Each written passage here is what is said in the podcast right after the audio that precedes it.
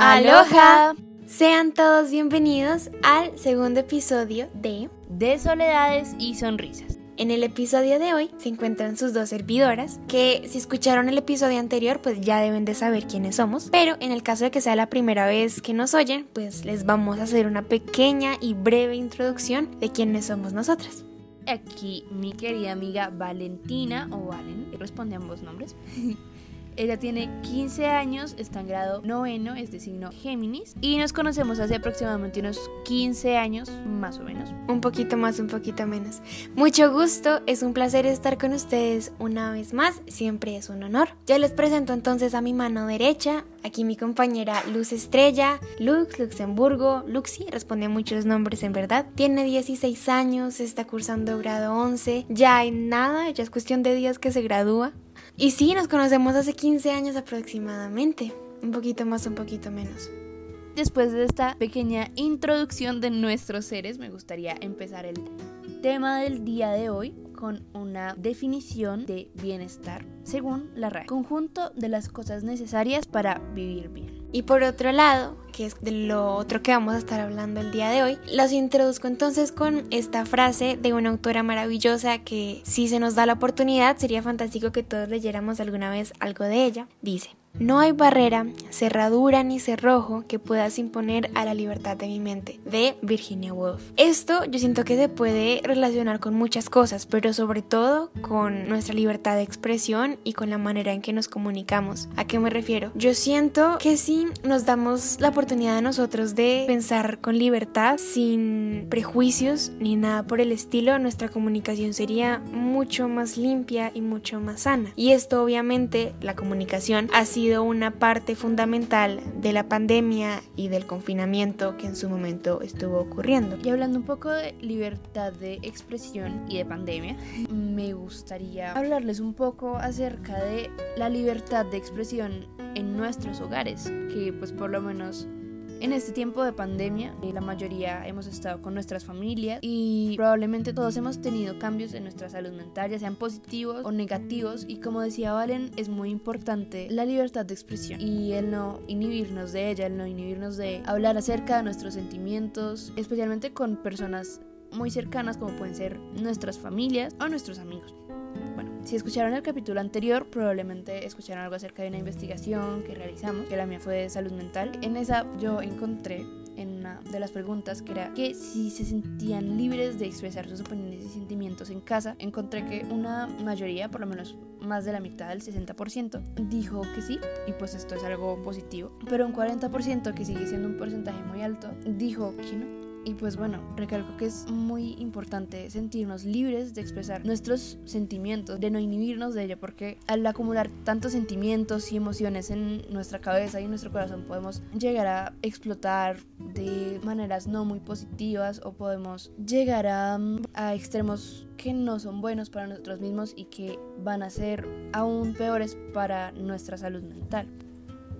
Exactamente. Y una cosa yo creo que es muy importante de aclarar y que todos lo tengamos claro y que nos lo recordemos a diario es que toda acción que te haga sentir bien y que te dé paz y que te haga sentir libre va a ser válida. Si estás haciendo algo para sentirte mejor y para tu bienestar, hazlo, siempre y cuando no lastimes a nadie más, ¿cierto? Pero si es por tu bienestar, hazlo, es completamente válido. Y yo sé que decir lo que pensamos y decir nuestras opiniones puede llegar a ser un tema bastante complicado y bastante controversial, porque tenemos miedo de la reacción de los demás y tenemos miedo de la reacción que puedan llegar a tener aquellas personas que nos importan demasiado. Pero lo que digo, si te hace bien y si te hace sentir mejor, si te quita una carga de encima, pues hazlo, porque al final de cuentas la vida es una ¿no? Y qué pereza vivirla con tanta tristeza y dolor cuando tenemos la oportunidad de liberarnos de ella. Por ejemplo, Estrella y yo somos adolescentes, nuestro círculo social son adolescentes y el ser adolescente, sobre todo en este momento por el que todos estamos pasando, es un poco complicado. Si antes era adolescente era tenso, ahora imagínense lo que es. Muchas veces en nuestros hogares, por ser adolescentes, no nos dan la importancia o la validez a la hora de dar nuestras opiniones o pensamientos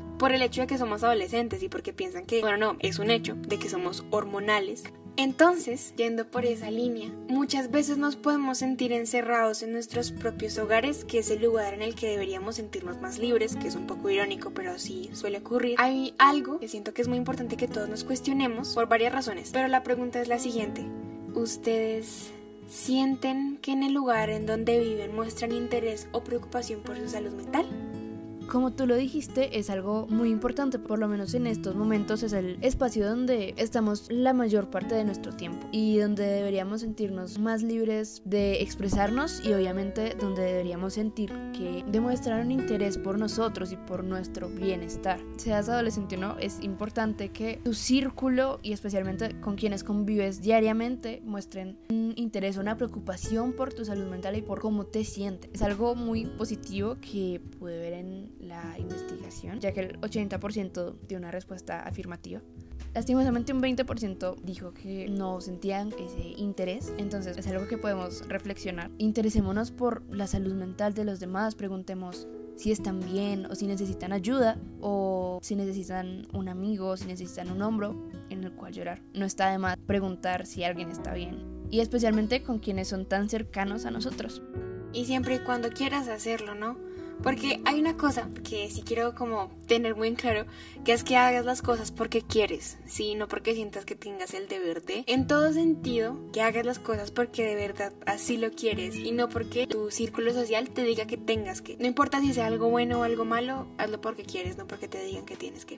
Una cosa muy interesante de esto es que en el formulario, en la investigación que ya les hemos mencionado varias veces en este, en el capítulo anterior, que vi en mi investigación, es que a las personas a las que decían que los adolescentes iban a ser las personas más afectadas después de la pandemia. De cierto grupo de personas dijeron que los adolescentes iban a ser los más afectados. ¿De qué grupos de personas les estoy hablando? Los jóvenes, las mujeres, los adultos mayores, la gente del campo, gente de bajos recursos que viven del día a día o todos. Y de esas opciones eligieron que los jóvenes. ¿Tú qué piensas, Estrella?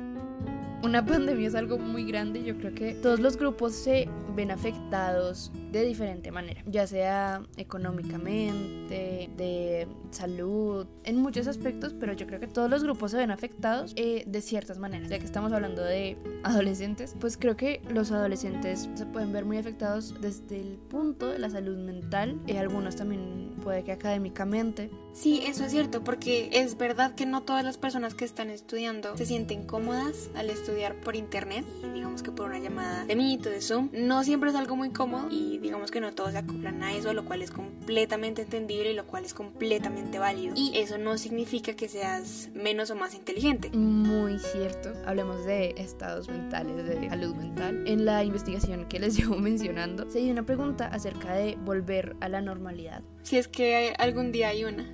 Si es que sí si creían que al volver a la normalidad, entre comillas, su estado mental o bueno, su estado psicológico mejoraría o empeoraría. El 80% eh, dijo que mejoraría. Una pandemia obviamente acarrea muchísimas cosas, pero creo que independiente de lo que esté pasando en el exterior, que puede ser muy difícil, todos podemos buscar una forma de mejorarnos en cada momento, a cada día independiente del exterior. Siempre es un buen momento para trabajar en nosotros mismos y para darnos apoyo a nosotros mismos, para darnos la mano cuando nos sentimos mal o para disfrutar cuando, cuando podemos. Aquí de pronto podrían dar un poco de las actividades que realizamos día a día. Es correcto. De alguna manera las actividades que realizamos de forma rutinaria terminan siendo factores de peso en cuanto las emociones que experimentamos durante cierto periodo de tiempo, ¿no? Entonces digamos que las actividades que realizamos se pueden dividir en dos grupos. Entre disfrutar del ocio y del tiempo libre, entre comillas, o del dedicarse al estudio, al aprendizaje y a la salud propia. Digamos que en esos dos grupos se pueden dividir las actividades que realizamos diariamente. Y no solo que un grupo de personas se dedique solo a una actividad y que otro grupo de personas se dedique a otra actividad en específico, no. Somos un 50 y 50. ¿Tú, Estrella, personalmente qué sientes? Yo creo que las actividades que realizamos diariamente influyen mucho en nuestra salud mental. Y como dijiste, si somos como un 50-50, todos necesitamos aprender, preocuparnos por nuestra salud, nuestro caso estudiar o trabajar en el caso de otras personas. Y obviamente también va a ser siempre muy importante el tiempo libre, tiempo de descanso. Es correcto. Y hablando de estudios y de cosas por el estilo, si ustedes estudiaron el episodio anterior, saben que conté que Estrella iba a presentar el ICFES pronto. Oh, sorpresa, Estrella lo presentó ayer día sábado. Yo la verdad no he hablado de esto con ella, entonces no sé cómo le fue tampoco. Va a ser una sorpresa para todos. Entonces, Estrella, cuéntanos, ¿cómo te sentiste el día del ICFES? La verdad, primero estuve muy ansiosa antes de ir al sitio de aplicación. El día anterior había estado muy calmada durante mucho tiempo, pero como que ese día exploté.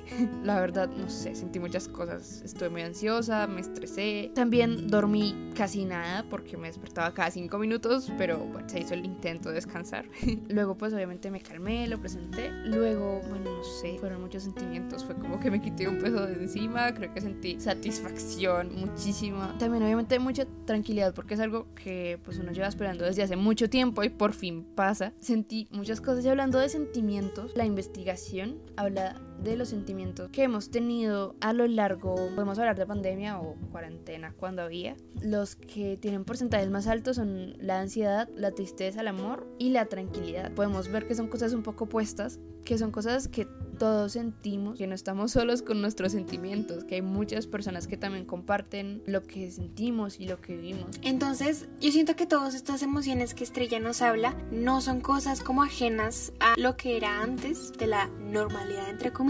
Vean, ahora el término de normalidad está perdido, no sé qué es normalidad a este punto, no sé si es lo que estamos viviendo ahora o si es un concepto cambiante o qué es, pero sí es cierto que los sentimientos que Estrella menciona no son cosas ajenas a, a la historia anterior del mundo, ¿no? Todos experimentábamos esto. Aunque pudieron haber, muchos también que se sentaron a causa de la cuarentena. Tener como tanto tiempo para mirarnos pudo haber hecho que muchos sentimientos se acentuaran y se volvieran más fuertes, tanto los positivos como los negativos. Y eso yo creo que sería una de las consecuencias como en el desarrollo humano, una de las tantas, porque el hecho de que ciertas emociones se acentúen durante la cuarentena, durante la pandemia, nos va a cambiar como seres humanos, sobre todo si es algo rutinario. Pero hay otras consecuencias que son muy interesantes de ver, que hablan mucho del aprender a estar solos, del aprender a soltarnos de lo demás, de aprender a soltarnos de la rutina encerrada que muchos llevamos y aprender a vivir solos, a estar completamente solos. También vi que las personas podían llegar a ver estas consecuencias de dos formas diferentes. Podían verse sus respuestas influenciadas por experiencias propias durante la pandemia y que por esa razón pues terminaron diciendo lo que dijeron. O, por otro lado, que tomaban de manera general la pregunta, ¿tú estrella personalmente o cuál crees que va a ser la consecuencia más notoria en el desarrollo humano? A partir de algo como esto pueden resultar muchas cosas y haber muchas consecuencias. Que en cuanto al desarrollo humano, podemos aprender a estar solos y aprender a estar con nosotros mismos, tal vez a preocuparnos más por nuestra salud mental, por lo que sentimos. Creo que por ahí puede haber una mejora y también obviamente en nuestra responsabilidad y en nuestra madurez, el preocuparnos por nosotros y el decidir vernos a nosotros mismos y analizar lo que sentimos y lo que pensamos. También nos puede dar mucha madurez, podemos adquirir muchos nuevos puntos de vista y podemos aprender muchísimo más en muchos ámbitos. Concuerdo completamente contigo. Les dejamos como reflexión y para que se lo pregunten durante el día que estén oyendo esto, les preguntamos, ¿ustedes cómo sienten que terminen cambiando como personas una vez la pandemia pase? Si es que algún día pasa, ¿quiénes son una vez termine esto? Una vez pase la tormenta. Y también quiénes quieren ser, también es una buena pregunta. Decirnos a nosotros mismos quiénes queremos ser, en quiénes nos queremos convertir a futuro, a presente. Y el pasado no se puede cambiar, pero aprender de él es una muy buena opción siempre. Que hablando de pasado y presente y futuro, les quiero contar una frase muy bonita que digamos que le di más vueltas en estos días, que es otra cosa que muchas veces nosotros vemos cosas o leemos cosas y no nos da impacto en su momento porque decimos así, es, está interesante, pero no nos da un impacto significativo hasta que pasa el tiempo, pasamos por ciertas situaciones y terminamos viendo esa frase como lo grande que era. Y eso me pasa con esta frase de Kung Fu Panda, que es del maestro Uwe, que dice así, el ayer es historia, el mañana misterio, el hoy, el hoy es un obsequio y por eso le llaman presente. Cosas bonitas. Hablando también de pasado, de tiempo, hay una canción muy bonita que tiene una frase que me gusta mucho. Dice así, uno vuelve siempre a los viejos sitios donde amó la vida. Probablemente muchos han escuchado esta canción, se llama Canción de las Simples Cosas, la canta Mercedes Sosa. Es una de las versiones de esta canción. Creo que es una frase muy bonita para recordar esos momentos en los que hemos sido felices y que nos sirvan de inspiración, que nos sirvan para recordar que la vida es bonita cuando sintamos que las cosas van mal o simplemente para recordar que es lindo estar aquí y amar la vida. Con eso cerramos el episodio del día de hoy. Ya son las 10 de la noche y ya con esto les decimos buenas noches. Esperamos que lo hayan disfrutado, que se les haya hecho menos. Cualquier sugerencia esperamos recibirla en un futuro. Y nada, muchísimas gracias por escucharnos. Que tengan una hermosa semana, que la felicidad los atropelle. Hasta luego.